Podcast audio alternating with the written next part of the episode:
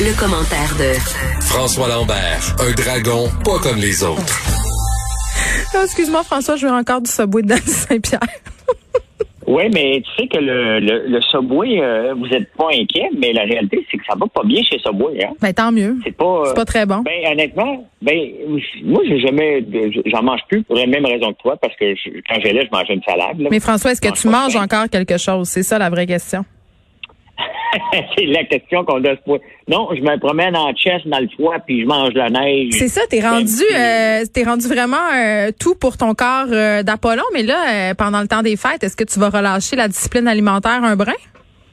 Bon, je la relâche régulièrement, c'est juste que je la monte pas, je montre juste qu'est-ce que je fais de bien. Ah, t'es une influenceuse. Genre, tu sais. Mais, euh, mais l'affaire, ce qui me choque, moi, dans ce bruit, là, Mhm. les gens qui sont allergiques au soya, comme mon fils, il est pas allergique euh, dangereusement au soya, mais il est allergique au soya. Donc, ça lui fait des réactions. Oui, t'es intolérant. Euh, ben, intolérant fort, là. OK. Sais, Qui prennent une Benadryl après du soya. Mhm. Ça ne tentait pas, ce bruit, de leur dire qu'il y avait du soya dans leur poulet. tu sais. Mhm. Les fois qu'ils se sentaient pas bien après avoir mangé un Subway, moi, c'est ce genre de situation-là. Comment ils ont fait? Ouais, mais dites-le, c'est ça. C'est ça. Que, mais bref, euh, c'est- ouais, vous n'êtes pas inquiet, on n'est pas inquiet, mais ça veut pas dire qu'ils vont avoir du succès, puis on s'en fout royalement. Hier, Moi, je... qui me, oui. moi, une compagnie qui me trompe, là, j'ai bien de la misère à revenir en amour avec. J'accepte pas de me faire tromper par des compagnies. hein. Hmm. C'est difficile de se faire tromper, François.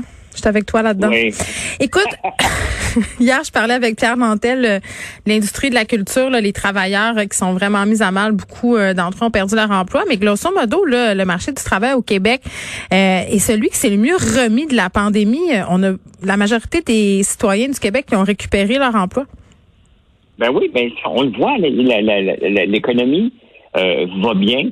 On n'avait pas. Tu sais, ce qui va mal, c'est le retail le- sur la rue Sainte-Catherine et dans les certains centres d'achat. Mhm. Mais le reste, le reste va bien. Euh, la construction va bien, la rénovation va bien. Puis si, un- si on est une place qu'on, ben regardez, on veut doubler la capacité de bois euh, d'œuvre qu'on va couper d'ici euh, 2080, je pense. En Mhm. fait. un long bout, on veut doubler. Euh, toutes les, les, les- les- les mines vont bien, euh, ils vont pas bien, mais ils ont de l'argent du gouvernement. Euh, donc, euh, notre économie va bien malgré tout. Elle a eu un coup dur, mais on le voit. Puis, tu sais, on est un peuple quand même qui a beaucoup de fonctionnaires. hein. Il y a personne qui a perdu leur emploi là-dedans. Donc, euh, ben, tant mieux. Hein, tant mieux. On peut, euh, on peut ne qu'espérer qu'est-ce qui va aller mieux après. La seule chose, c'est que le marché du retail qui a eu énormément de misère cette année, ça va faire mal au mois de janvier, février, mars. Là, là les vrais, bon, on le voit chaque année, ceux qui ont des faiblesses tombent à ce moment-là, euh, mais ça va être à surveiller quand même dans les trois premiers mois, sauf que en même temps, ben, le vaccin commence à s'installer tranquillement. Donc, il y a de l'espoir euh, qui s'en vient. Mais à quel prix que le gouvernement va être capable de soutenir euh, que- la réalité, c'est qu'on va voir comment le gouvernement a soutenu l'économie artificiellement et comment l'économie maintenant va pouvoir se relancer par, la- par elle-même parce que Oui, puis un les- coup, euh, un coup, François, que euh, toutes ces aides gouvernementales euh, vont cesser. Tu l'as dit, là, les gens qui avaient déjà des difficultés en affaires ou euh, qui n'ont pas su s'adapter, ben forcément euh, seront en très grande difficulté, voire vont fermer. Ben oui, mais regarde comme les cinémas, on va leur donner 4,6 millions. Je sais pas si c'est annoncé au moment qu'on se parle, là, mais c'est ce qui était dans les journaux Ouais. aujourd'hui. Oui, oui. Mais bon, qu'est-ce qui arrive après? Ils ont, ils ont 16 000 par, euh, par euh, écran. Euh, qu'est-ce qui arrive après cette aide-là? Il y a Disney, là, a le vent dans les voiles. Le, nombre de, de Mm. gens qui s'abonnent au streaming, on parle Oui, de c'est deux. fou. euh. C'est fou, François. Je parlais avec Catherine Beauchamp. Elle a fait un documentaire euh, qui s'appelle Notre cinéma en quarantaine euh, un peu plus tôt cette semaine. C'était lun- lundi soir sur RTV. Ça va repasser. Là, vous regarderez ça. C'est intéressant parce qu'elle était partie pour faire un documentaire sur le cinéma québécois, là, que, que somme le vent dans les voiles euh, à l'échelle internationale. là. Plus en plus se promène dans les festivals.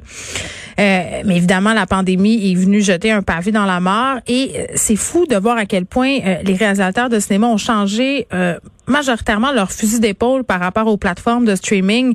Euh, on avait Denis Villeneuve là, qui quand même euh, se bat euh, avec son distributeur à propos de Dune en ce moment parce qu'ils vont sortir son film sur HBO Max avant euh, de sortir en salle.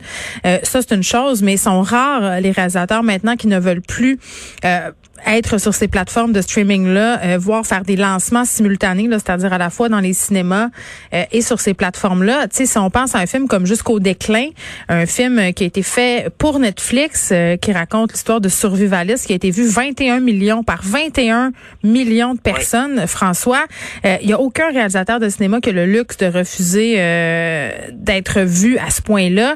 Si tu compares ça à 8000 personnes en salle versus 21 millions, je veux dire, il me semble qu'à un moment donné, le choix, il est facile à faire.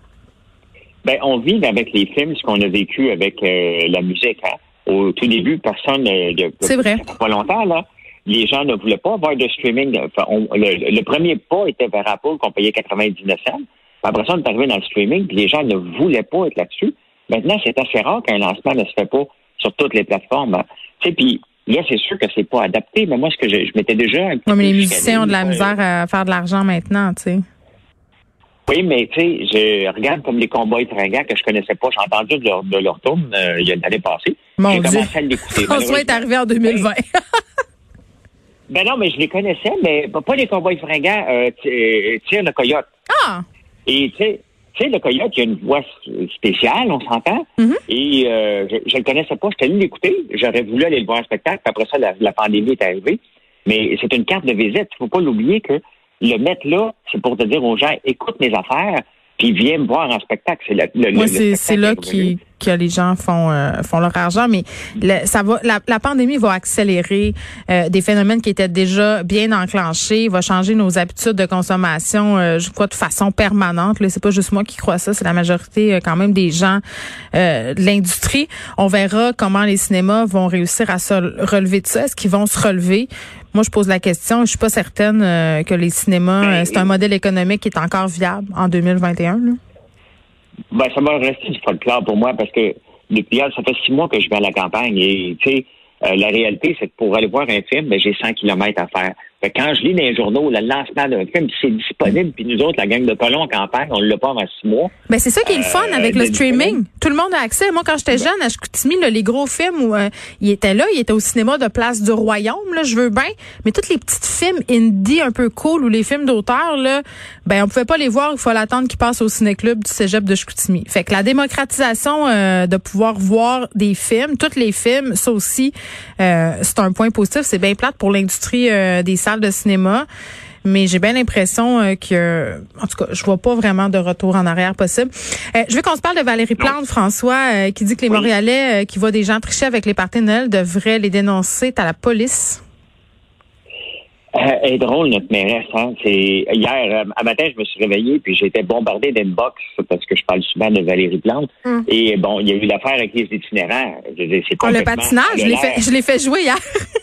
On le dit encore? mais tu vois-tu, tu vois-tu le visage puis la façon qu'elle fait? Elle est toute excitée comme ça vient de découvrir euh, la lumière. Euh, de un.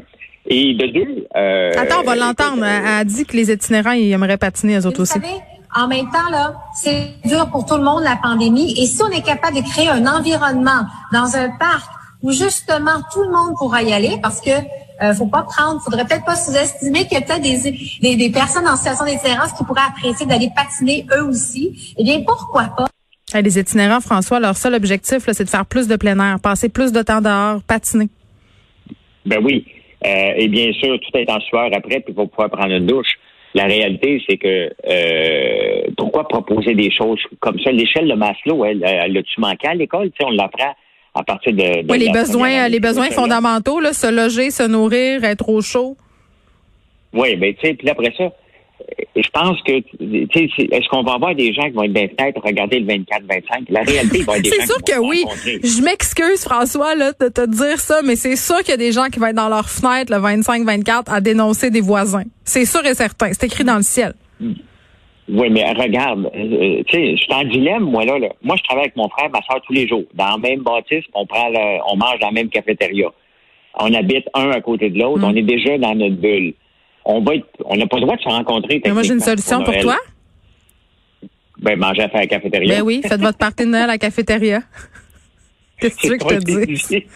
Ouais, mais dis-les pas. Tu sais, je veux dire, à un moment donné, tu sais, personne va voir. C'est ce que je me dis, là, mais. Non, mais tu sais, est-ce que c'est le rôle du citoyen? Est-ce que c'est le rôle d'une mairesse de dénoncer vos gens? On en masse de police pour arrêter tout le monde? Ben, c'est que la délation, c'est un terrain euh, glissant. Puis après ça, euh, les polices, évidemment, ont toujours un, les polices, je parle comme, comme si j'étais né en 1931. Ben oui. Les policiers euh, ont un pouvoir discrétionnaire, donc ils peuvent l'appliquer s'ils se rendent sur les lieux, mais tu sais, je pense que les policiers ont d'autres choses à faire justement qu'à les jouer, euh, à faire euh, régner la loi et l'ordre dans des parties de Noël. Je pense que les gens sont assez matures pour euh, suivre les consignes. En tout cas, moi, j'ose le croire, j'ose l'espérer. Mais les gens, ne, les gens ne le sont pas.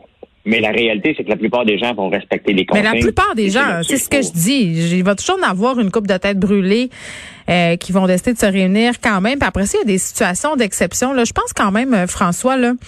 Euh, que par rapport à ce, que, ce qui nous a été annoncé mardi, ça va permettre un peu d'atténuer. Il y a eu certains assouplissements. Euh, on va pouvoir aller dehors dans des lieux publics, voir nos familles, les personnes seules euh, qui vont être autorisées à aller visiter une famille. Ça, ça va permettre aux gens de se voir, de festoyer sans euh, contrevenir au règlement. Je pense que ça va beaucoup aider. Ben oui, ben oui, mais tu sais, de là à appeler la police. Mettons, je vois mon voisin qui a huit chars qui rentrent. Là. Moi appelé la police pour dire, hey, ils sont huit ici. Ben, je sais pas. Puis s'ils sont, s'ils sont chauds comme le député euh, à Rivière-du-Loup, euh, tu vas peut-être te faire recevoir avec une brique et un fanal. Salut François, à demain.